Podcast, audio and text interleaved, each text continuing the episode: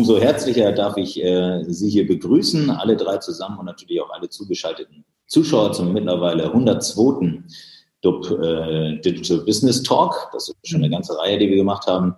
Und wir freuen uns, das Format äh, hat noch keine Ermüdungserscheinungen, dankenswerterweise. Das liegt aber auch äh, an den äh, Gästen oder vor allen Dingen liegt es an den Gästen. Das liegt an ihrer Expertise. Schön, dass Sie dabei sind. Ich darf heute zum, äh, zu einem nicht unwichtigen Thema gleich drei Experten begrüßen. Das Thema nennt sich neun Monate Corona. Mittlerweile, ja, neun, der eine, der eine sagt zehn, der andere sagt neun. Also wir sind in dem Corona-Jahr, da sind wir uns, glaube ich, alle einig und wollen heute die Learnings aus der Krise miteinander diskutieren und idealerweise unseren Zuseherinnen und Zusehern, unseren Zuhörern etwas mit auf den Weg geben, äh, ein paar, möglicherweise ein paar Tipps, ein paar Inspirationen, ein paar Handlungsanweisungen.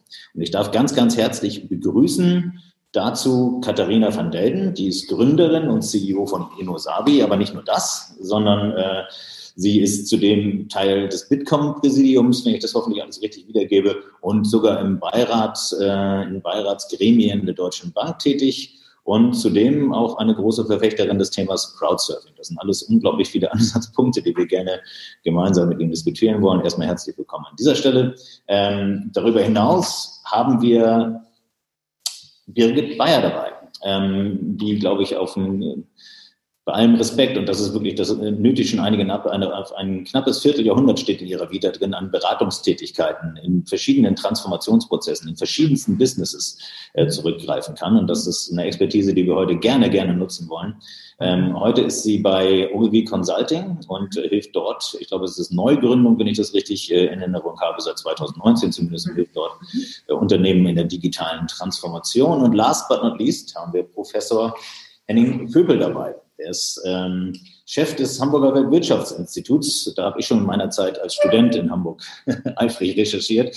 Ähm, also freut mich sehr, dass auch die Wissenschaft hier mit dabei ist und ähm, der Professor Pöbel ist unter anderem aber auch bei sehr spannenden Projekten mit involviert, wie dem ähm, Digital Campus Hammer Brooklyn hier in Hamburg. Zu all dem werden wir sicherlich noch einiges hören. Ich möchte wie traditionell einmal darauf hinweisen, dass alles, was wir hier tun, natürlich keinerlei Rechtsberatung darstellt, sondern ein journalistisches Format ist. Das nur der Ordnung halber. Und äh, ebenso traditionell möchte ich den Ball einmal an Sie zurückspielen, damit Sie nämlich das Thema, das wir eben so kurz eingeordnet haben, aus Ihrer Sicht einmal beleuchten und vielleicht auch die Sekunde nehmen, um sich noch einmal vorzustellen, bei all dem, was ich vergessen habe, ähm, was aber noch erwähnenswert wäre. Frau von Delden, vielleicht mögen Sie kurz beginnen, das Thema einmal aus Ihrer Sicht einzuordnen. Ähm, sehr, sehr gerne. Ich denke, die wichtigsten Stationen quasi meines äh, CVs, meiner Visitenkarte, die haben Sie genannt. Das, was die Zuhörer, Zuhörerinnen wahrscheinlich äh, eher interessiert, ist, was treibt mich an, was begeistert mich, was motiviert mich. Und das ist eine wahnsinnige Neugier auf Neues. Ja, das zieht sich wie ein roter Faden durch mein Leben, viele Auslandsaufenthalte, viele Begegnungen, viel Neugier auch auf äh, neue Technologien, auf Innovation, was natürlich unweigerlich irgendwann nicht nur zur Gründung einer Firma führt, sondern zu einer, die sich mit Innovationsprozessen beschäftigt. Und der Frage, wie verändert sich denn auch die Art und Weise, wie Innovationen entstehen in Zeiten von digital? Und ähm, Inosabi bietet dafür Softwarelösungen an für große Unternehmen, einen solchen Innovationsprozess zu unterstützen. Und aus äh, dieser Erfahrung heraus ähm, habe ich, glaube ich, auch einen ganz eigenen Blickwinkel auf unsere aktuelle Situation, äh, die Wirtschaft in der Pandemie, ähm, dass ich nämlich zwei sehr grundsätzlich unterschiedliche Reaktionen ähm, von Unternehmen und unseren Kunden auf die äh, Krise sehe. Die einen Unternehmen sagen, wir sind so damit beschäftigt, mit der Krise überhaupt klarzukommen. Und das kann sowohl im positiven als auch im negativen Sinne sein, ähm, dass wir gar keine Zeit uns dafür, äh, dafür haben, uns mit Innovation zu beschäftigen. Also das kann ein Unternehmen sein, das äh, wirklich kurz vor dem Aussteht und übers, übers und über, Entschuldigung, um, ums Überleben kämpft. Kann aber auch ein Unternehmen sein, das auf einmal eine äh, Umsatznachfrage nie gesehenen Ausmaßes hat ähm, und genauso äh, vor Produktionsherausforderungen steht. Und die andere Art von Unternehmen, die ganz anders reagiert, ist, die sagt, egal wie schwierig die Krise momentan ist und welche fundamentalen Herausforderungen sie uns gestellt hat, das ist unser Moment auch nochmal komplett neu zu denken, komplett neu anzufangen, ähm, gerade auch Digitalprozesse ähm, äh, neu zu zu strukturieren und aufzusetzen. Und äh, da höre ich sogar von Unternehmen wie Flughäfen, die sagen, das ist unsere Chance. Und das finde ich ist ein ganz spannender Spirit, äh, den ich natürlich sehr begrüße. Wunderbar und auch schon ein schönes Eingangsstatement, das uns äh, sicherlich im reichlich Diskussionsstoff in der Folge noch bieten kann. Frau Bayer, vielleicht mögen Sie äh, ähnlich einordnen aus Ihrer Sicht. Ja, gerne. Also erstmal vielen herzlichen Dank für die Einladung es freut mich sehr, heute hier dabei zu sein. Ähm, Birgit Bayer, ja, auch ich bin ähm, umtriebig. Alles, was mit Transformation und ähm, Innovation zu tun hat, begleitet mich schon seit vielen, vielen langen Jahren und ähm, ist auch genau das, was mich äh, motiviert, ähm, weil ich glaube nicht an Stagnation. Ähm, alles verändert sich und ähm, durch meine Aufenthalte in Asien, auch da ähm, ist man zwangsweise mit ähm, Transformation und Digitalisierung auch beschäftigt gewesen, ähm, aus den unterschiedlichsten Gründen, weil eben die Märkte sich weiterentwickelt haben oder mussten. Was es noch privat vielleicht zu mir zu sagen gibt, ist, dass ich mit viel Herzblut einen gemeinnützigen Verein gegründet habe. Das heißt, neben dem ganzen Business und der Transformation versuche ich auch Leben von, von Menschen ähm, zu transformieren und was Gutes zurückzugeben, was natürlich für viele Menschen, wie wir heute auch sehen, ähm, auch umso wichtiger wird, alles, was mit Nachhaltigkeit zu tun hat und mit Purpose. Das bringt mich zu dem Punkt der Transformation und auch Digitalisierung. Also den Unternehmen, mit denen wir zu tun haben, ähm, haben wir glücklicherweise fast ausschließlich mit Unternehmen zu tun, die begriffen haben, dass Digitalisierung und Transformation die Zukunft ist und nicht etwas, was man sich vielleicht noch überlegen sollte zu tun, sondern sie sind ganz tatkräftig und aktiv dabei. Und ähm, dass man auch versteht, dass jetzt die Zeit ist, natürlich eine sehr, sehr schwierige Zeit und auch eine sehr traurige Zeit für viele, aber auch eine Zeit, der Neuorientierung, eine Zeit, die man auch als Chance begreifen kann in den unterschiedlichsten Bereichen. Und ähm, so sind es, ohne jetzt noch weiter einsteigen zu wollen, das ist so ähm, unsere Wahrnehmung mit den Kunden, mit denen wir zu tun haben. Ja. Wunderbar. Auch hier viel Futter, um es nachher nochmal äh, sozusagen anzugehen. Herr mhm. Professor Vöbel, Ihr Eingangsstatement bitte. Ja, Sie haben im Grunde alles zu mir persönlich, glaube ich, ähm, erwähnt. Ich darf nur nochmal unterstreichen, wie beide, meine beiden Vorrednerinnen auch, dass ähm, ich auch angetrieben bin von davon, die Dinge verändern zu können, gestalten zu können. Und das ist, glaube ich, ähm, nicht nur in und unter Corona, sondern auch vorher schon, wie ich finde, ein echtes Privileg, mhm. ähm, die Dinge zu verändern. Das ist eine ganz große Chance. Und ähm, ich, ich, finde, dass äh, Unsicherheit bedeutet, dass, dass ganz viele Dinge unsicher sind. Das ist, das ist schlecht, aber es ist natürlich auch gut, weil ganz ganz viele Dinge eben auch verändert werden können. Und genau darin liegt ja das Privileg. Und, ähm, und ähm, die, das Problem ist aber, glaube ich, dass wir im Moment einfach sehr unscharfe Ziele haben. Also wir wissen nicht, wohin eigentlich müssen wir uns transformieren. Das ist alles, das ist ein, ein Moving Target. Und das erfordert natürlich eine eine gewisse Agilität, um jetzt mal ein paar Buzzwörter äh, zu nennen, Agilität, Kooperationsfähigkeit. Aber das brauchen wir, das müssen wir entwickeln. Wir hatten neulich eine Konferenz, da war ein Titel oder ein Panel überschrieben mit Embracing Uncertainty. Das hört sich leichter an als gesagt, aber ich glaube, ähm, dass wir diese Unsicherheit als, als Chance empfinden können, ähm, Dinge zu gestalten. Ähm, und wir werden erleben, und das ist so ein bisschen der mikro- und makroökonomische Ausblick, wir werden erleben, dass nach Corona die Geschwindigkeitsunterschiede nicht nur der Volkswirtschaften, sondern der Unternehmen sehr unterschiedlich sein werden. Wir erleben, dass heute einige unter, der, unter dem Problem, dass, dass es im Moment ganz schwierig ist, mittelfristige Pläne zu machen, ähm, leiden. Die werden kaum vorankommen. Andere sind in der Lage, genau das zu tun. Jetzt vielleicht diese Atempause im Operativen zu nutzen, um strukturell mit neuen Geschäftsmodellen rauszukommen. Das klingt alles leichter als gesagt, aber die, die Spreu wird sich vom Weizen trennen. Und ich glaube, dass es ganz wichtig ist für, für einen persönlich, aber auch natürlich für Institutionen und für Unternehmen, ähm, jetzt nicht aufhören, aufzuhören zu planen. Das ist aber genau das Problem. Also wir alle haben jetzt glaube ich, uns mehr oder weniger damit abgefunden, dass wir jetzt irgendwie von Tag zu Tag unsere Pläne machen. Das geht jetzt auch schon in die nächste Woche rein. Und wir alle haben, glaube ich, auch unsere Lebenspläne nicht aufgegeben. Aber diese, diese wichtige Frist von drei bis sechs Monaten vielleicht, die wir typischerweise genutzt haben, um die Gegenwart mit der Zukunft zu verknüpfen, diese wichtigere mittlere Planungsphase und dieser mittlere Planungshorizont, der ist komplett betroffen von dieser Planungsunsicherheit. Und wir müssen lernen, damit produktiv umzugehen, kreativ umzugehen. Das ist nicht leicht, das erfordert äh, resiliente Fähigkeiten, aber ähm, wir müssen das tun und wir werden erleben, dass die Geschwindigkeitsunterschiede ähm, im Ausgang der Corona-Pandemie äh, größer sein werden als im Eingang in die Pandemie.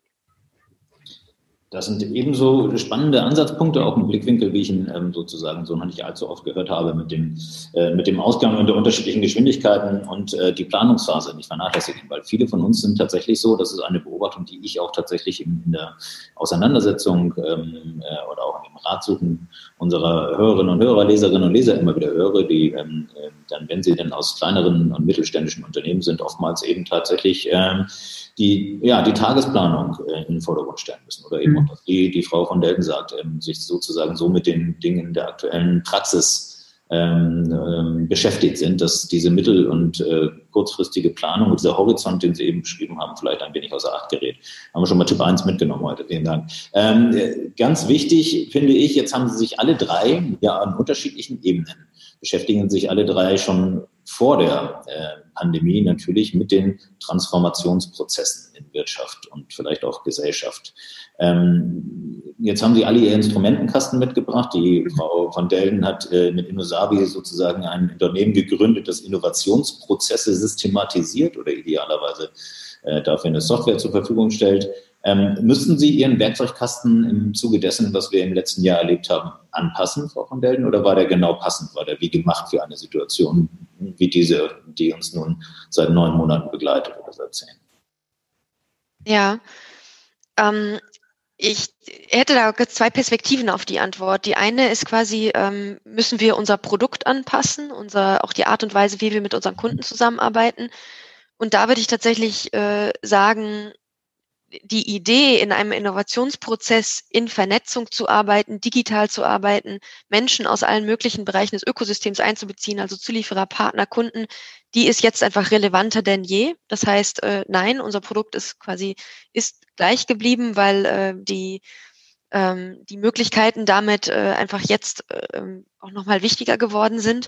Das, was sich tatsächlich verändert hat, ist ähm, auch unsere Art und Weise, unsere, ähm, unser Geschäft anzubahnen, unsere Kundenbeziehungen zu pflegen, unsere eigene Beziehung zu pflegen. Jetzt würde man denken, eine Softwarefirma, die hat sowieso schon ausschließlich digitale Prozesse. Und äh, in der Tat sind wir da sicher äh, deutlich digitaler aufgestellt als so manch anderes Unternehmen. Also dass für uns auch äh, von zu Hause aus zu arbeiten oder von wo auch immer zu arbeiten oder digitale Meetings, das ist immer schon ganz selbstverständlich, genauso auch wie ein digitales Onboarding unserer Kunden ähm, Schulungen per äh, Videos etc. Ähm, das, was sich tatsächlich verändert hat, ist ähm, vor allem auch der Erstkontakt zu unseren Kunden wo wir dann natürlich trotzdem auch, ich meine, wir haben recht große Kunden, ähm, recht große Unternehmen, ähm, daher war es früher schon üblich, dass man sich dann auch persönlich trifft. ähm, oder dass auch der Erstkontakt, dass es tatsächlich ein erst ein persönliches Gespräch ist, dass ich zum Beispiel irgendwo auch äh, live auf einer Bühne stehe, präsentiere, was, was wir tun ähm, all diese Business-Prozesse, die sind bei uns natürlich auch nochmal deutlich digitaler geworden. Also ich ähm, muss aber auch dazu sagen, ich würde behaupten, der Erfolg ist äh, der gleiche wie vorher, dass es aber ohne Pandemie wahrscheinlich so nicht möglich gewesen wäre, weil es auch auf Kundenseite nicht so selbstverständlich war. Also wenn ich jetzt für den Erstkontakt sage, wollen wir uns nicht lieber, wollen wir uns zum digitalen Kaffee treffen, dann ähm, sagt ein potenzieller Kunde heute sehr gerne ja. Früher hätte er gesagt, ach, wollen Sie nicht lieber vorbeikommen? Und dann hätte ich in den Flieger steigen müssen nach Hamburg oder was weiß ich. Ja? Dann nach Hamburg bin ich lieber mit, der Bahn gefahren. Aber ähm, Sie verstehen, was ich meine. Das hat sich schon, quasi die Art und Weise, wie wir arbeiten, hat sich verändert. Für mich zum Positiven, weil ich natürlich auch eine deutlich höhere Anzahl an Gesprächen haben kann, ähm, eine deutlich ähm, ja, sagen wir, höhere Schlagzahl auch in unserem im Business mhm. kann. Das ist ähm, sicherlich eine Beobachtung, die, die einige gemacht haben. Ähm, haben Sie aus dieser Zeit jetzt mit Blick auf Ihr ähm, ähm, Business auch noch weitere Learnings konkreter Art gezogen? Also Sie haben, Sie haben gelernt, äh, es funktioniert auch digital, wenn alle sich sozusagen auf diesen Wechsel eingestellt haben. Ähm, Gab es aber ansonsten noch äh, Dinge, wo Sie sagen müssen, Mensch, da können wir vielleicht unseren Prozess nochmal feinschleifen? Ist der genau richtig dynamisch? Also das Grundsatzprinzip würde Ihnen niemand widersprechen, ist, glaube ich, genau das Richtige in Zeiten wie diesen. Das haben wir schon in allen Eingangsstatements gehört. Aber mussten Sie vielleicht noch an Stellschrauben äh, drehen? Haben Sie noch äh, spezielle Learnings auf das eigene Konzept? Ja, ich, äh, das, wir haben tatsächlich ein Learning, was ähm, auch viele, mit denen ich spreche, mir bestätigen, dass es ihnen ähnlich geht. Ist das natürlich das Thema Teamführung, Unternehmenskultur ähm, rein digital äh, nicht zu vernachlässigen ist. Ja, und das ist natürlich etwas, was offline deutlich besser funktioniert, wie gesagt, das, das gemeinsame Feierabendbier. Ähm, aber wir haben zum Beispiel eine digitale Kaffeemaschine eingerichtet. Ja. Das heißt, es ist ein, ähm, ein Chat, da gibt, es, äh, da gibt es gewisse Regeln. Man darf tatsächlich nur mit einem äh, Heißgetränk, es muss nicht ein Kaffee sein, es darf auch ein Tee sein oder abends Zeltbier als Heißgetränk. ähm, und man da muss sich mit Kamera einwählen ähm, und äh, darf nur so lange bleiben, bis eben dieses Getränk ausgetrunken ist ähm, und äh, hat in der Zeit quasi das explizite Ziel, sich auch gegenseitig zu fragen, sag mal, wie geht's dir denn und äh, was, was passiert denn momentan so in deinem Leben? Also explizit auch mal über Dinge zu reden, die jetzt nicht äh, in einem Termin äh, zu besprechen sind, sondern darüber hinaus. Ja. Mhm. Ähm, aber das ist ein Thema, was ich von vielen, vielen höre, ähm, dass das Thema Unternehmens, äh, dass das Unternehmen Teamführung und Unternehmenskultur natürlich digital deutlich äh, schwieriger oder rein digital äh, deutlich schwieriger zu managen ist. Mhm. Frau Bayer, jetzt haben Sie ähm, diese umfangreiche Erfahrung, die wir vorhin schon besprochen haben, in den verschiedensten Branchen. Ähm, natürlich haben Sie jetzt dieses, vor diesem Hintergrund haben Sie wahrscheinlich die letzten Monate nochmal auf eine ganz besondere Art und Weise erlebt, ähm, mhm. mit, mit dem Vergleich ziehen konnten und wahrscheinlich auch zur Dynamik der Veränderung in anderen mhm. Branchen und zu anderen Zeiten.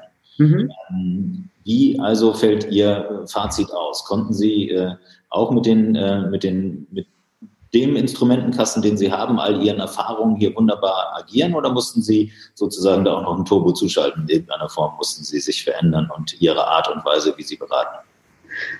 Ich persönlich? Oder sagen wir mal eher die Art und Weise, wie Sie beraten, wenn Sie persönlich ja, ja, okay, also ähm, die Art und Weise, wie wir beraten, natürlich auch äh, digitaler jetzt noch, obwohl bei uns viel schon immer digital stattfindet. Zwei meiner Kollegen sitzen in Frankfurt, zwei in der Schweiz, also und in Berlin und in Düsseldorf. Wir sind ähm, sowieso über die Nation ähm, verteilt.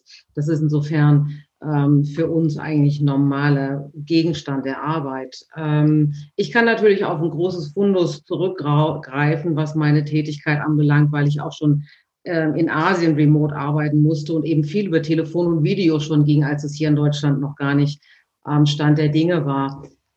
Was was neu ist, ist ähm, die Intensität der Arbeit ähm, durch den Lockdown, ist, dass man eben dann nicht mal, also für gewisse Zeiten man nicht die Möglichkeit hatte, dann vielleicht doch auch mal ins Büro zu gehen. Man hätte das können, aber man hat es natürlich dann vorgezogen, es nicht zu tun. Und ähm, wichtig ist, was ähm, für mich jetzt ähm, so und auch meine Kollegen ähm, klar hervorgekommen ist, dass wir eine Abgrenzung ziehen müssen oder den Kollegen helfen müssen, ähm, eben auch mal Abstand zu nehmen, weil sich das Private und das, ähm, die Arbeit immer mehr vermischen, was im Prinzip nichts Schlimmes darstellt, nur wenn man eben keine ähm, Möglichkeit mehr hat, abzuschalten und dann von nonstop 9 Uhr bis um 6 Uhr durchgetaktet ist, das ist nicht gesund und das ist langfristig nicht machbar. Was mit den ähm, Zusammenarbeit unserer Kunden anbelangt, auch da äh, Remote-Tools wie ähm, Workshops ähm, über Tools wie Miro zum Beispiel, digital, äh, das ist alles schon gang und gäbe. Selbst für Kunden, die damit normalerweise nicht so viel Berührung hatten, haben wir die Erfahrung gemacht, es dauert keine halbe Stunde und ähm, jeder ist ongeboardet und hat mordsmäßig viel Spaß und das macht auch wirklich Spaß. Also es gibt tolle Möglichkeiten, wie man heute auch richtig gutes Design Thinking und andere innovative Prozesse ähm, remote durchführen kann. Was sich verändert hat, ist tatsächlich, äh, was Sie auch schon angesprochen haben, die Bedürfnisse der Kunden. Wie kann ich jetzt auf diese Krise reagieren, kurzfristig? Wie könnt ihr uns helfen, das Business wieder anzukurbeln? Und wie kann ich parallel ähm, dabei Hilfestellung geben? Was ist langfristig die Zielsetzung, dass man das nicht aus den Augen verliert? Also da sehen wir zum Beispiel einen ganz großen Bereich unserer Tätigkeit, dass wir eben helfen, die Langfristigkeit vor Augen zu haben, aber trotzdem auch durch kleine Schritte der Veränderung zu helfen helfen, sagen, hey, das geht, das passiert, es geht trotzdem weiter, es geht immer weiter, es gibt immer kleine Schritte, die man unternehmen kann. Ja? Und ähm, eben virtuelle Agilität, das haben mittlerweile fast alle Unternehmen. Ähm, auf die Reihe bekommt. Das ist jetzt auch kein großes Thema mehr. Und ähm, was wir auch noch sehen, was ähm, wichtiger denn je wird, ist die Granulität, mit der die Unternehmen umgehen können. Inwieweit sind wir in der Lage, sprich die Unternehmen in der Lage, auf die Veränderung einzugehen? Was haben sie für ein Rüstzeug, um dann auf die veränderten Kundenbedürfnisse, die wir nun alle haben, weil wir sind alle nicht mehr so, wie wir vorher waren und wir werden auch anders uns verhalten in Zukunft. Wie kann Unternehmen darauf ähm, damit umgehen? Und da, da helfen wir. Ja. Jetzt ähm, habe ich jüngst einen äh, Kollegen im, im Call gehabt von Herrn Professor Vöbel ähm, von der ISM in Köln, das ist der Professor Lichtenthaler, vielleicht ist er Ihnen noch bekannt. Ähm, der ähm, hat dann tatsächlich auch die, ähm, wie ich finde, interessante These im Call gehabt, dass ähm, wir alle natürlich tatsächlich einen Digitalisierungsschub erfahren haben. Ganz klar, im Umgang mit digitalen Tools. Das kam eben bei den ähm, beiden Damen natürlich auch raus in ihre Erfahrung. Jeder von uns nimmt das mit. Das äh, Format hier ist natürlich auch ein wunderbares Beispiel dafür. Aber am Ende, ähm, äh, so seine These, am Ende ist das nicht Digitalisierung, das ist das Nutzen von digitalen Tools. Ähm, mhm. das, damit ist sozusagen möglicherweise eine Einstiegsbarriere genommen, aber mhm. äh, sicherlich noch kein wirklicher Digitalisierungsprozess im Kern mhm. angestoßen. Mhm. Herr Professor, ich sehe schon Nicken bei Frau Bayer auf jeden Fall. Herr Professor Vöbel, können Sie das auch so teilen oder hätten Sie dazu noch was, etwas hinzuzufügen? Ich sehe das hundertprozentig genauso. Also wenn wir jetzt meinten, ähm, wir hätten jetzt äh, Digitalisierung endlich geschafft, wäre das eine gefährliche Illusion natürlich. Also das ist nicht Digitalisierung. Wir können uns jetzt ein bisschen auf die Schulter klopfen und sagen, das haben wir doch jetzt irgendwie hinbekommen mit dem Homeoffice und so weiter. Ich finde aber ehrlich gesagt, die Fähigkeit der Gesellschaft insgesamt, neue kreative Lösungen zu finden, nicht so wahnsinnig überzeugend. Ähm, ich finde, seit, seit sechs oder sieben Monaten ist nicht so wahnsinnig viel dazugekommen. Also wir haben uns relativ schnell adaptiert. Das Vermögen war insgesamt ganz gut, aber ich finde, es ist ähm, wenig dazugekommen. Und wenn wir uns anschauen, was, was China in der gleichen Zeit jetzt geleistet hat an Investitionen in disruptive neue Technologien äh, und was bei uns gerade nicht passiert, dann ist meine Befürchtung, dass der Abstand größer wird. Also mit anderen Worten, ich glaube, also man unterscheidet ja, oder ich unterscheide mal ganz gerne drei äh, Arten der Resilienz. Es gibt die absorbierende Resilienz, also wir sind in der Lage, den Schock irgendwie zu absorbieren das haben wir jetzt im Wesentlichen gemacht mit unseren fiskalpolitischen Möglichkeiten. Wir haben Hilfen, Liquiditätshilfen und so weiter ausgezahlt. Das ist die absorbierende Resilienz. Ähm, wir haben in Ansätzen auch eine adaptive Resilienz gezeigt. Das heißt, wir waren ähm, flexibel in der Lage, bestimmte Veränderungen zu akzeptieren und darauf zu reagieren. Was ich vermisse, ist die transformative Resilienz, die uns wirklich in die Lage versetzt, ähm, Strukturen zu verändern, neue Lösungen zu erzeugen. Und bezogen auf diese transformative Resilienz bin ich persönlich eher enttäuscht. Also offenbar ist es schwieriger, die Entscheidungsträger in den Schulen, in den Behörden, aber auch natürlich in den Unternehmen dazu zu bewegen, wirklich über neue äh, mhm. Lösungen, über strukturell neue Lösungen nachzudenken. Und ich finde, das ist total wichtig. Jetzt, je länger die Krise dauert, desto weniger bedeutsam ist die absorbierende Resilienz und desto bedeutsamer wird natürlich die, die transformative Resilienz. Mhm. Also ähm, in einer enger werdenden Welt zu überlegen, wie kann sie wieder weiter werden? Was sind meine Handlungsmöglichkeiten? Wie kann ich alte Routinen abstreifen und neue mir aneignen? Also die Welt weitermachen, die Möglichkeiten neu äh, mir, mir gestalten. Und mhm. das ist natürlich auch eine mentale ähm, Dimension dieser Krise ähm, auch die unterschiedlichen mhm. Entscheidungshorizonte wieder miteinander in Verbindung zu bringen. Also ich glaube, die, die Art der Entscheidung heute ist eine andere und muss auch eine andere sein als die Art der Entscheidung, die wir vor sechs, sieben Monaten oder vielleicht auch vor einem Jahr getroffen haben. Ähm, spannende Punkte drin. Ich würde einmal gerne nachhaken wollen. Sie haben, ähm, also zum einen meine Vermutung ähm, bei vielen ähm, Transformationsprozessen, die dann so ad hoc kommen, wie äh, derjenige, in den uns die Krise in den Anfangsmonaten gestürzt hat, ist natürlich auch immer die Hoffnung, das merkt man ja aller Orten und auch aus vielen Gesprächen heraus, dass sich irgendwann wieder ein Normal einstellt. Das idealerweise sogar wieder das vorherige Normal war. Mhm. Normal. Ähm, ich glaube, das ist eine Sache, die können wir nicht oft genug predigen, dass es dahin wahrscheinlich oder idealerweise und auch notwendigerweise nicht wieder zurückgeht. Ähm, das andere ist aber, Sie sprachen auch an, da haben Länder wie China, und das ist natürlich ein Punkt, da muss man nochmal nachhaken, ähm, uns einiges vorgemacht. Also haben da möglicherweise ähm, äh, die von Ihnen beschriebene transformative Resilienz äh, stärker genutzt. Können Sie da ein Beispiel nennen? Das ist ja auch immer nicht ganz unumstritten, was unsere Freunde aus dem Bereich der Mitte dort tun. Das stimmt. Also die, die Chinesen haben ja dieses Programm Made in China 2025 vor vielen Jahren schon aufgelegt. Und was sie getan haben, ist zu sagen, ähm, wir machen jetzt noch mehr.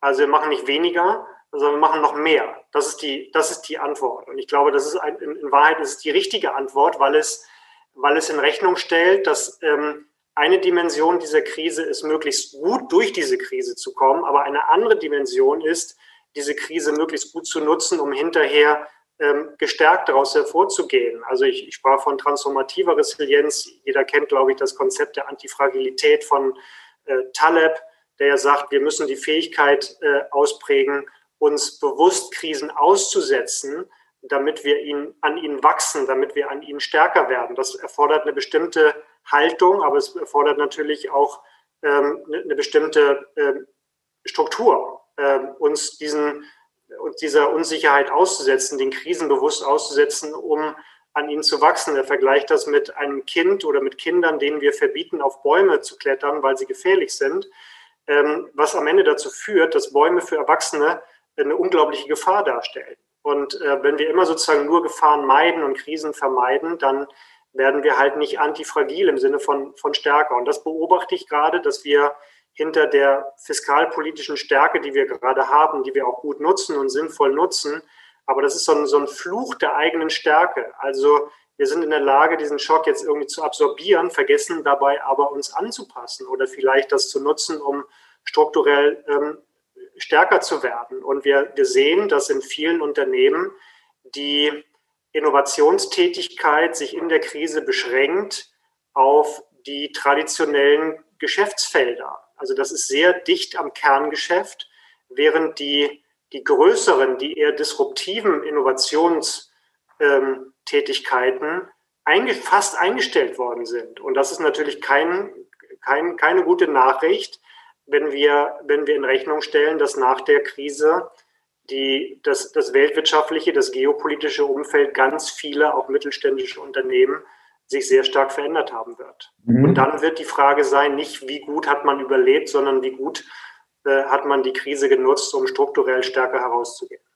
Das ist natürlich ein Ball, den ich unbedingt nochmal an Frau Delden weiter, weitergeben will. Thema Innovation und Innovationsmanagement ist ja auch das Ihre. Ähm, ist das eine Beobachtung, die Sie so teilen können? Ähm, man, also ich man wird ja gemeinhin darauf gestoßen, aber das ist auch wieder diese Beschäftigung mit den digitalen Tools, dass ähm, viele Unternehmen, kleinere und mittelständische, gerade auch, ähm, sagen wir mal, schon einen ähm, einen neuen Angang an Dinge gefunden haben. Und sei es auf der verkäuferischen Seite, wenn sie in den Online-Bereich vom analogen Bereich wechseln mussten. Die Frage ist immer, wie disruptiv ist das? Aber andersrum hätten sie das, hätten sie das möglicherweise ohne diesen Schub, den wir nun zwangsweise erhalten haben, auch nicht getan. Also der Fragekomplex an Sie äh, rübergeschoben, Frau van Delden. Ähm, wie steht es um das Thema Innovation? Es ist so, äh, wie Professor Vögel beschrieben hat, auch aus Ihrer Sicht. Mhm.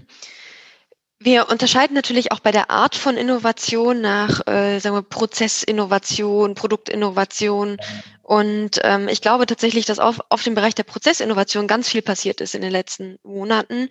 Ähm, Im Zweifel auch äh, ja aus zwangsweise bei den Unternehmen äh, ausgelöst, aber nichtsdestotrotz etwas, was auch nach der Krise sicher beibehalten wird. Also ich habe ein Beispiel gehört, das ist total trivial. Ja, das ist sagen wir, keine äh, Marktinnovation, sondern einfach eine Neuerung für das Unternehmen. Aber die haben vorher zum Beispiel ähm, war es nicht möglich, äh, Verträge digital zu zeichnen. Das heißt, es mussten dann natürlich äh, mussten Mitarbeiter nach äh, ins Büro kommen, unterzeichnen und die haben für sich da eine Lösung gefunden. Das ist nun keine, sagen wir, Marktinnovation, die man nach außen als Innovation bezeichnet, aber für das Unternehmen eine Veränderungsprozess, der sehr positiv war und sicher bleiben wird. Also die werden dieses äh, die, die digitale Signiertool nicht wieder abschaffen, ja, nur weil wenn die Krise vorbei ist. Und ähm, das heißt, auf, dem, auf der Dinge der Pro Seite der Prozessoptimierung ähm, und auch der inkrementellen Innovation, das heißt der Weiterentwicklung ja, von Prozessen und Produkten, da sehe ich, dass in den letzten Monaten sehr, sehr viel passiert ist. Im Bereich von ähm, Produktinnovation bis hin auch zu disruptiver Innovation, ähm, da muss ich tatsächlich auch sagen, da könnte man mehr erwarten. Ähm, vielleicht kommt das noch, ja, vielleicht ist jetzt quasi so der Anschub äh, der letzten Monate, ähm, der dann auch komplett neue Modelle ähm, zeigen wird, die eben Märkte auch komplett verändern. Ich meine, disruptiv heißt ja ähm, wirklich auch einen Markt in seiner Struktur zu verändern durch eine Neuerung. Ähm, und man würde nun meinen, dass, dass manche Märkte, die momentan wie die Gastronomie oder wie der, die Reise ähm, und Hotellerie so stark betroffen sind, dass, dass das auch disruptive Innovationen hervorrufen wird. Ähm, dem würde ich aber tatsächlich da ein bisschen Zeit geben ja, und sagen, das mhm. kann sich alles noch entwickeln und bin da ganz positiv. Das, was ich in erster Linie aber sehe, ist, dass nicht nur die quasi das Endergebnis, die Innovation sich verändert, sondern vor allem der Weg dahin. Ja, das ist ja auch quasi eine Innovation in sich, ist wie finde ich überhaupt die guten neuen Ideen? Wie, wie beziehe ich Menschen mit ein? Ja, woher weiß ich, welche Technologien ich in meinem Innovationsprozess einsetze? Und das natürlich alles mit dem Druck der Geschwindigkeit, da haben wir vorhin schon mal gesprochen, die ähm, jetzt durch die äh, verstärkte Digitalisierung noch mal größer geworden ist. Vor allem aber auch mit dem ähm, vor dem Hintergrund sich konstant verändernder Marktumstände. Ich meine, das hatten wir vor der Krise ja auch schon ja als Thema, dass sich die Kundenbedürfnisse immer schneller entwickeln, dass sich die Marktumstände immer schneller entwickeln und das auch das hat in den letzten Monaten ein äh, noch mal eine deutliche Intensivierung erfahren. Und Unternehmen antworten darauf, indem sie viel, viel mehr in Netzwerken arbeiten und das gerade beim Thema Innovation dass sie sagen, eine Idee, eine gute Idee, die kommt nicht mehr nur noch aus unserem Hause, weil im Zweifel unser Haus im Sinne eines Headquarters-Büros ja so gar nicht mehr gelebt wird, sondern ähm, eine gute Idee, die kann aus unserem ganzen Netzwerk kommen, die kann von Zulieferern kommen, von Kunden, von Mitarbeitern, von Startups, von Universitätskooperationen und ähm, kann, muss diese Menschen dann natürlich auch dazu digital einbinden, muss ihnen zuhören, muss ihnen eine Stimme geben und das Wissen auch aktiv suchen. Ja, denn ein Kunde wird mir vielleicht eher eine Bedürfnisinformation liefern, während ein Zulieferer mir eher eine technische ähm, äh, Information liefert. Das muss ich natürlich orchestrieren. Aber ich sehe, dass ein, das nochmal zurück zu, zur Frage, ähm, ist Innovation wichtiger geworden, sehe ich mehr Innovation? Ich sehe allen voran, dass sich eben der Prozess der Innovationsentwicklung ähm, in dieser Art verändert hat. Mhm. mhm. Äh, spannendes äh, Detail oder spannender Einblick in, in die Prozesse. Ähm, Frau Bayer, Sie hatten äh, eingangs auch gesagt, ähm, dass Sie sich äh, extrem mit, äh, also mit sehr äh, Unternehmen beschäftigen, die sehr wollen, hm, die sozusagen die Notwendigkeit der digitalen Transformation auch schon begriffen haben, die mhm. mhm. auf den Weg mhm. gemacht haben. Wie stellt sich denn die Lage aus Ihrer Sicht mit der, bei der Beschäftigung mit diesem Unternehmen dar? Ist, ähm, ist da auch äh, begriffen worden, so wie der Professor Vögel das eben so schön ausgeführt hat, und ähm, das haben wir auch tatsächlich schon in mehreren äh, Calls dieser Art gehört, dass jetzt auch der Zeitpunkt ist, um Dinge einmal ganz neu zu denken und nicht nur inkrementell zu verbessern? Also spüren Sie das? Können Sie dann ja. sozusagen eine andere Erfahrungs Hintergrund schildern?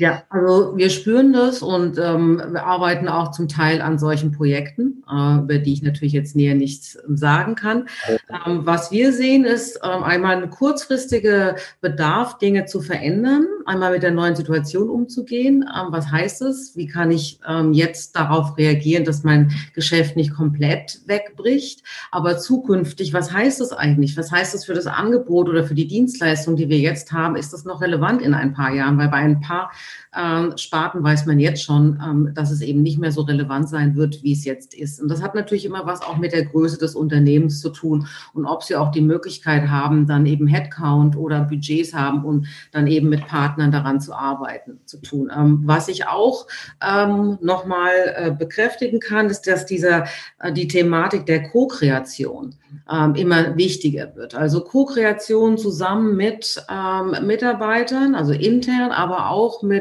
ähm, unterschiedlichen Länder, ähm, äh, Ländern, mit denen man zusammenarbeitet, wenn man jetzt zum Beispiel ein internationales Unternehmen ist ähm, oder mit unterschiedlichen Bereichen ähm, und auch Zulieferern. Und ähm, genau, also das ist was, was wir immer, immer ähm, häufiger sehen und aber auch ähm, positiv propagieren, weil das eben ein wichtiger Bestandteil ist, um eben mehr Insights zu bekommen. Und dann, was wir auch noch sehen, was sich verändert im Vergleich zu noch vor ein, zwei Jahren, ist, dass die Bereitschaft, gewisse ähm, neue Innovationen oder Ansätze zu testen viel größer geworden ist, als sie noch vor ein paar Jahren war. Vor ein paar Jahren ähm, wollte man, wollte man Unternehmen Dinge fertig haben, damit man die dann einführen konnte. Ja, jetzt ähm, ist es eben so, dass man weiß und das ist auch wirklich gut so. Da freue ich mich sehr über diese Entwicklung, dass man nicht alles fertig machen muss, sondern dass man schon in dem Prozess testen kann und dann auch dann wieder das, was man gelernt hat, wieder zurückführen kann in die Weiterentwicklung.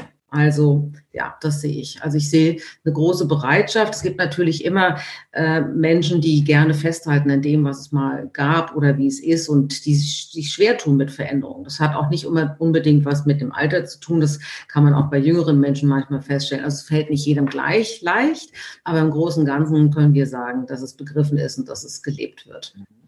Jetzt haben Sie äh, auch den, ähm, den, den Ausschnitt der großen Unternehmen, die willens und äh, bereit, möglicherweise auch in der Lage sind, solche Prozesse zu denken. Jetzt mhm. sind wir natürlich auch hier in einem Bereich, wo ähm, ähm, ja auch zu Lesern und Zuhörern mittlere Unternehmer äh, mhm. gehören, also der, der mhm. Mittelstand, auch gerne die KMUs. Ähm, lässt, inwieweit lässt sich das übertragen? Oder gehen ähm, also die Mechanismen von internationaler äh, Kollaboration äh, sind natürlich schwer darzustellen für jemanden, der vielleicht gar nicht in diesem Feld unterwegs ist. Also geht's, ähm, ähm, geht es darum, dass man versuchen muss, das Mindset zu adaptieren? Oder wie wäre Ihr, äh, wie wäre Ihr Vorschlag, um mhm. sozusagen die, ja, die, die Technik, ähm, äh, Learnings tatsächlich zu generieren und möglicherweise mhm. eben auch Weiterentwicklung der Firma in dieser Krise äh, vorzunehmen? Also welche Technik sollte man da anwenden? Also erstmal würde ich ähm, den Unternehmen immer ähm, den Tipp geben, sich zu besinnen auf das, was das Unternehmen einzigartig macht und oder was es mal einzigartig gemacht hat. Also es gibt mit Sicherheit immer, was man finden kann. In jedem Unternehmen gibt es irgendwas, was einzigartig ist, was großartig ist, was die anderen nicht haben. Und dann ähm, natürlich schauen, was, was macht das Umfeld, was macht die Konkurrenz, aber das seine eigene Stärke eben nicht aus den Augen verlieren und dann auf dieser Stärke aufbauen. Ähm, und wenn ich jetzt ähm, kein internationales Netzwerk habe, ähm, kann das durchaus auch ein Vorteil sein, weil man eben schneller Entscheidungen treffen kann und schneller agieren kann. Aber man gibt bestimmt die Möglichkeit, sich mit jemandem zusammenzuschließen, um dann auch für nicht so viel Geld Innovation anschieben zu können. Hundertprozentig ist es auch machbar. Auch auf kleinere Flamme. Jetzt haben wir natürlich ja. mit Professor Vöbel auch jemanden, der sozusagen der Hammer Brooklyn an einer Stelle sitzt, wo Unternehmen zusammenarbeiten äh, mhm. sollen und äh, die, äh, ja, die Kooperation auch über äh, Unternehmensgrößengrenzen hinweg ähm, gefordert wird und über Branchengrenzen hinweg. Haben Sie da auch eine zusätzliche Dynamik verspüren können in der, in der vergangenen Zeit oder war das eher eine abwartende Haltung? Wir sind ganz ähm, erfreut, äh, nicht überrascht, aber ähm, wir haben das nicht, nicht unbedingt erwartet, dass ähm, die Unternehmen jetzt offenbar, ähm, ich sag mal, ein, ein Sense of, of uh, Emergency schon entwickelt haben und ähm, die Bereitschaft, sich darauf einzulassen, auf auch den Umbau der, der Unternehmung als Organisation. Das halte ich für eine ganz wichtige Voraussetzung. Also wir müssen uns selbst nicht nur mental und kulturell, sondern natürlich auch insgesamt äh, in der Art und Weise, wie wir äh, Unternehmen bauen und verändern von der Organisation her, müssen wir Voraussetzungen schaffen. Wir müssen uns befähigen. Das haben wir viel zu wenig zugelassen. Ähm, in den bestehenden Strukturen gibt es kaum Freiheitsgrade, wirklich abseits davon neue Lösungen zu entwickeln. Das hat mit Anreizstrukturen zu tun, das hat mit Prozessen zu tun, die natürlich darauf ausgerichtet waren in der industriellen Prägung, möglichst hundertprozentig ähm, immer das gleiche Ergebnis zu erzeugen. Das war äh, völlig in Ordnung für, für die industrielle Zeit äh, und auch das Inkrementelle sozusagen anzugehen. Das war völlig in Ordnung. Aber jetzt gehen wir in eine Zeit, in der wir branchenübergreifend natürlich in der Lage sein müssen, äh, miteinander Innovation voranzutreiben, zu, zu kollaborieren und so weiter.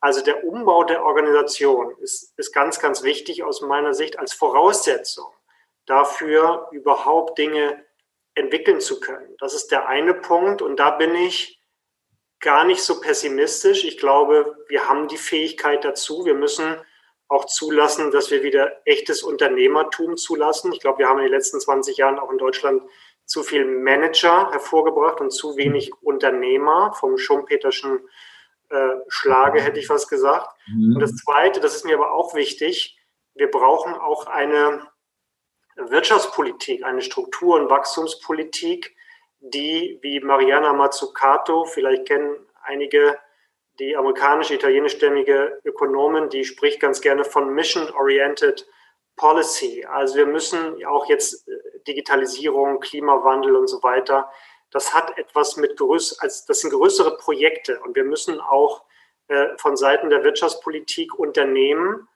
auch, auch mittelständische Unternehmen in die Lage versetzen, jetzt entlang dieser großen Entwürfe Innovation voranzutreiben. Ähm, und da fehlt es mir auch natürlich von Seiten der Wirtschaftspolitik wirklich jetzt den Mut, diese großen Projekte anzugehen. Also wir haben alle in den letzten acht Monaten wahnsinnig viele Daten produziert.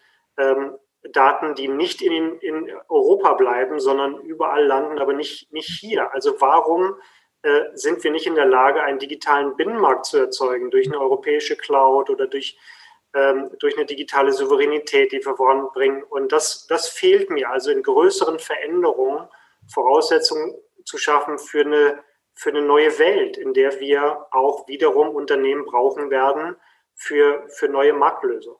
Mhm. Ich ähm, äh, sehe im, im Chat ist auch schon äh, die ersten Kommentare da. Der erste Kommentar, der sich übrigens auch ähm, damit äh, befest, äh, beschäftigt, dass die Effizienz ähm, definitiv ähm, ähm, gesteigert wurde. Äh, das heißt, dass die Krise meistern, heißt sich dem digitalen Prozess zu widmen und umzusetzen. Sicherlich auch ein richtiger Appell, den wir vermutlich hier unterschreiben würden. Im Übrigen rufe ich natürlich auch alle dazu auf. Wie gehabt, äh, beteiligen Sie sich, äh, schreiben Sie in den Chat hinein, heben Sie die Hand. Das können Sie machen, wenn Sie auf den Teilnehmerbutton gehen äh, und äh, dort die entsprechende Taste drücken, dann sehen wir das hoffentlich und versuchen sie auch nochmal live mit einzubinden. Wir starten allerdings auch schon ins äh, Finale. Äh, wir haben heute ein solch großes Thema, ähm, dass wir äh, uns nochmal ein bisschen sputen müssen, damit wir noch etwas mehr davon äh, abbekommen. Ich würde noch einmal einen schnellen Ball an Sie spielen, Herr Wippel. Natürlich in Ihrer Eigenschaft als äh, HWWI-Chef müssen Sie uns auch noch mal einen kleinen volkswirtschaftlichen Einblick geben. Jetzt haben wir ja ähm, gesehen, dass sozusagen das äh, berühmte V-Szenario, was die ein, der ein oder andere im Sommer noch für möglich gehalten hat, auch der ein oder andere Ihre Kollegen, ähm, das äh, hat sich nun wahrscheinlich erledigt. Äh, davon gehen wir mal schwer aus. Ähm, jetzt versuche ich das mal zusammenzubringen, die große volkswirtschaftliche Komponente mit dem ja, mikroökonomischen, mit, dem, mit der Unternehmensebene. Ähm, kann es denn gelingen, ähm, über das, was wir hier besprechen, diese idealtypischen, also diese, diese Forderungen oder dieses Idealtypische, was wir hier sicherlich auch für Unternehmen ähm, formulieren, wie sie denken sollten, wie die Attitüde sein sollte, kann es sozusagen daraus gelingen, ähm, natürlich nicht die Kurve im Wesentlichen zu verändern, aber dann doch die richtigen Impulse zu setzen, so dass wir nicht nur von eben Rahmenbedingungen wie äh, medizinischen Fallzahlen etc. abhängig sind. Inwieweit kann das gelingen? Das ist jetzt natürlich eine sehr theoretische Frage, aber ich würde gerne herauskriegen, wie stark können die Impulse sein, die Unternehmen wirklich setzen. Sie ist theoretisch, aber sie hat natürlich eine, eine ganz praktische Bedeutung, weil wir in einer ganz, aus meiner Sicht ganz entscheidenden Phase der Krise sind, in der nämlich die Art und Weise, wie wir wirtschaftspolitisch darauf reagieren, in einem sehr starken, äh, in einer sehr starken Beziehung steht zu der Art und Weise, wie Unternehmen anfangen zu restrukturieren. Also ähm, diese Interaktion zwischen Wirtschaftspolitik und Restrukturierung in den Unternehmen ist definiert aus meiner Sicht entscheidend den Übergang aus der Krise in das neue Normal danach. Deshalb kann man im Moment gar nicht unterschätzen die Bedeutung der wirtschaftspolitischen Maßnahmen und der Reaktion der Unternehmen in der Art und Weise, wie, wie sie restrukturieren. Mir persönlich, äh, ich persönlich glaube, dass wir hm, dort zu defensiv sind, dass wir zu sehr strukturerhaltend auch von, von Seiten der Wirtschaftspolitik schon agieren. Ähm, und das führt dazu, dass die Unternehmen in ihrer Restrukturierung auch eher konservierend als erneuernd, erneuernd reagieren. Und das halte ich für falsch, weil dieser Zeitpunkt der Strukturkonservierung ähm, den haben wir eigentlich schon verpasst. Der liegt eigentlich schon in der Vergangenheit. Und jetzt nach wie vor passiv zu reagieren, ähm, verpasst das Momentum, in dem wir eigentlich dafür sorgen müssten, den Strukturwandel zu beschleunigen. Das, das klingt nach wie vor abstrakt, aber ich glaube, dass die Politik anerkennen muss, dass dieser, dieser Zeitpunkt ähm, erreicht ist, jetzt die Unternehmen auch anzustoßen zu einer offensiveren Restrukturierung. Ähm, und ähm, ja, deshalb ist gerade vor dem Hintergrund, dass ich, ich glaube, jetzt dieser zweite Lockdown Light, der gar nicht so light ist für ganz viele, aber wenn er dann Ende November vorbei ist, ähm, vielleicht nicht den ganz großen ökonomischen Schaden anrichtet, aber wir müssen anerkennen, dass es keinen einfachen Ausweg aus dieser Krise gibt. Also selbst mit Impfstoff werden wir ja bis Sommer, Herbst, Winter nächsten Jahres damit zu tun haben. Und die Zeit zu glauben, es gäbe einen einfachen Ausweg aus dieser Krise, der ist einfach unwiederbringlich vorbei. Und wir müssen umstellen aus einer defensiven Wirtschafts- und Restrukturierungspolitik auf eine deutlich offensivere. Ein Appell, äh, der sicherlich ähm, auch eines Schlusswortes würdig ist, aber da sind wir noch nicht glücklicherweise. Denn wir haben noch äh, ein paar Minuten und die wollen wir alle unbedingt nutzen. Äh, Frau Bayer, können die großen Unternehmen da ein Role Model sein, ein Beispiel sein, auch für kleinere? Also wenn sich, äh, wie jetzt eben vom Professor Pöbel beschrieben, wenn sich da Unternehmen aufmachen, ähm, diese Zeit wirklich zu einem wirklichen Change zu nutzen, ob nun sozusagen von positiven Rahmenbedingungen der Politik begleitet oder auch nicht. Ähm, sie machen, also sie begleiten ja solche Unternehmen, die machen sich auf. Hat das eine Sogwirkung? Kann da sozusagen ein Effekt entstehen? Glauben Sie daran? Geben Sie uns Hoffnung. Oh, jetzt muss ich tatsächlich überlegen. Also, ähm, das ist nicht so einfach zu beantworten. Ähm, ich glaube ja, ähm, da sich ja sowieso mehr und mehr dahin entwickelt, dass wir auch partnerschaftlich zusammenarbeiten. Ja, also wenn Unternehmen begriffen haben, dass es nicht mehr darum geht, nur noch ähm, besser zu sein als äh, XYZ, sondern dass sie eine Verantwortung haben der Gesellschaft gegenüber ähm, und ähm, sich dann auch öffnen, dann denke ich ja, dass es eine Sogwirkung haben kann. Ähm, ob das alle Unternehmen Großen so tun werden, ähm, wahrscheinlich nicht. Ne? Das wäre vielleicht zu ideal, aber, aber sie können auf jeden Fall. Ja, ich meine, ja, doch, ja, ich beantworte die Frage mit Ja. Wunderbar. Also das äh, wollte ich jetzt natürlich auch hören, aber nein, es genau. ist. Habe ich gemerkt. ja, alles gut. Wir hätten auch anders antworten dürfen, das ist alles völlig in Ordnung. Ähm, aber hier geht es ja auch darum, ich meine, ähm, auch so kleine ähm, journalistisch-redaktionelle Formate wie dieses können ja auch dazu beitragen, und das machen wir in unserem Magazin auch über ähm, sozusagen äh, erfolgreiche Transformationsgeschichten zu berichten, die möglicherweise dann auch die Inspiration für den einen oder anderen sind. Dazu sind mhm. diese Formate hier ja auch da. Es geht um Learnings die wir ziehen wollen. Und da läute ich jetzt mal die Schlussrunde ein und äh, mag gerne mit äh, Frau von Delten beginnen. Ähm, wir haben über die Learnings der neun Monate äh, Corona-Zeit ähm, gesprochen. Können Sie äh, sozusagen Ihre eins, Ihre ein, zwei Top drei möglicherweise zusammenfassen, die, die idealerweise, wir haben heute auch viel Appell, es kann auch gerne in Richtung Appell gehen äh, oder in, in, in eine Forderung an Unternehmen, wie sie denn denken sollen. Aber wie sieht Ihr Fazit sozusagen aus, wenn Sie unser Generalthema noch einmal Revue passieren lassen? Mhm. Gerade jetzt sollten Unternehmen immer mehr über den Tellerrand schauen. Wir sollten sagen, ich beschöpfe den Wert nicht nur innerhalb meiner Unternehmensgrenzen, sondern ich schaue über diese Grenzen hinaus äh, zu meinen Zulieferern, zu meinen Partnern, zu Universitäten, zu Startups, ähm, was, äh, was da passiert und bilde Netzwerke ja, und pflege diese Netzwerke und äh, arbeite in Kollaboration und Co-Creation. Ja. Und das heißt, ein Unternehmen wird immer mehr eigentlich zu der koordinierenden Spinne im Netz, ja, anstatt quasi innerhalb von Closed Walls mit, mit ähm, in, in größter Geheimhaltung vor sich hinzutüfteln. Und äh, das ist mein Appell äh, jetzt mehr denn je, um auch gestärkt und resilient aus der Krise herauszukommen. Mhm.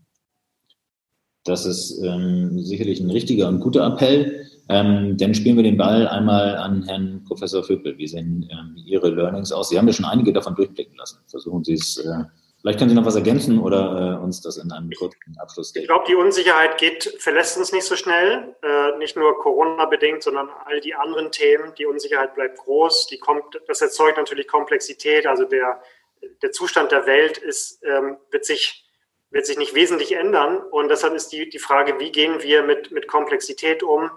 Ähm, ich denke, agil, das haben wir schon gesagt, ähm, also ähm, unklare Ziele äh, in, durch Prozesse in Unternehmen zu, zu adressieren, ist ganz schwierig. Also äh, klar definierte Prozesse dienen einem klar definierten Ziel. Wenn wir kein klar definiertes Ziel mehr haben, dann brauchen wir andere Prozesse. Diese Form der Agilität brauchen wir. Die Form auch der Kooperationsfähigkeit halte ich für wesentlich. Also die, die Erkenntnis, dass man alleine ähm, nicht mehr für Innovation sorgen kann, ähm, sind die beiden wichtigsten Dinge. Und der dritte Punkt ist, glaube ich, eher eine mental-kulturelle.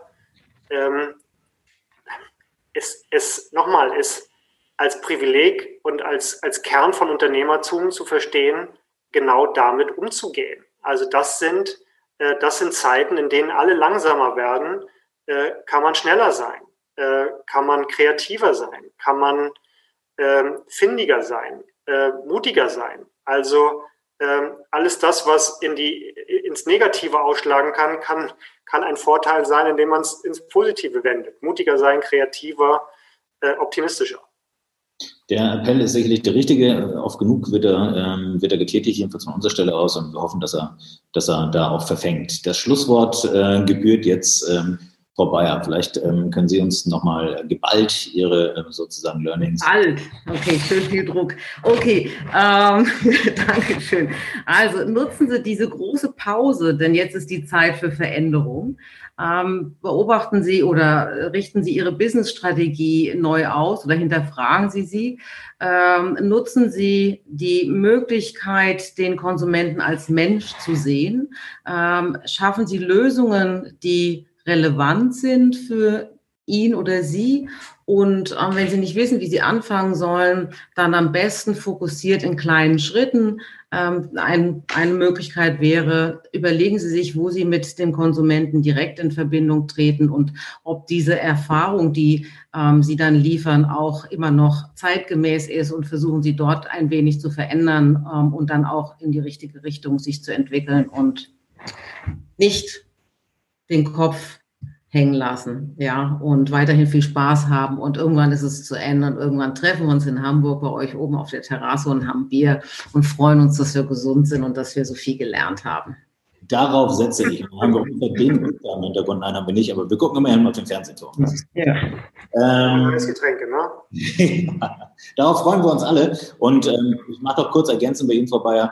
Sie hatten zwei schöne Stichworte ganz eingangs genannt, nämlich wenn es Themen sind wie ähm, Sustainability, dann ist das mhm. auch ein Bereich, der, glaube ich, äh, genauso einer ist, wo man ja sagen kann, wenn, wenn nicht jetzt, dann wenden wir uns, wann sollten wir uns mhm. auf dieses Themenfeld mhm. Und einen Purpose bei dem Ganzen zu haben, ich glaube, das ist hier auch alles mehr oder weniger undirekt äh, rausgekommen, ist sicherlich ein schönes integrierendes Moment, um die richtige Richtung vorzugeben. In diesem Sinne, äh, ich darf mich ganz, ganz herzlich bei den äh, drei Experten bedanken. Ich glaube, wir könnten sicherlich locker noch äh, weitere zwei, drei äh, Calls damit füllen. Vielleicht kommen wir auch irgendwann dahin. Ich würde mich freuen, wenn es hier einen zweiten Teil gibt. Das hat mir sehr viel Spaß gemacht. Vielen Dank für Ihre Expertise. Ich hoffe, Ihnen äh, zu Hause an den Bildschirmen, Fernsehansprache, äh, an den Bildschirmen hat es auch ganz gut gefallen. Und äh, schalten Sie wieder ein. Das geht nämlich schon weiter morgen um 11 Uhr. Ich schaue mal kurz äh, in die Programmvorschau. Ähm, den Wandel begleiten. Das muss ein Digital Leader heute können, heißt äh, unsere Sendung, äh, die ich ähm, dann morgen sicherlich auch moderieren darf. Zum anderen darf ich noch hinweisen, wir haben äh, täglich um 10 Uhr jetzt die äh, die 19 heißt unser neues Format, das ist die DUB-Chefvisite. Da reden wir täglich mit dem Chef der Uniklinik in Essen und äh, schauen uns die Auswirkungen der Corona-Pandemie an. Und da gibt es ein schönes äh, Duett von unserem Verleger Jens de Boer mit dem ähm, Chef der Uniklinik Essen und man redet über die medizinischen und die wirtschaftlichen Auswirkungen. Das sei Ihnen auch ans Herz gelegt. Nun haben wir aber auch die Eigenwerbungsrunde beendet und ich sage nochmal Dankeschön, herzliche Grüße aus Hamburg, bleiben Sie uns gewogen.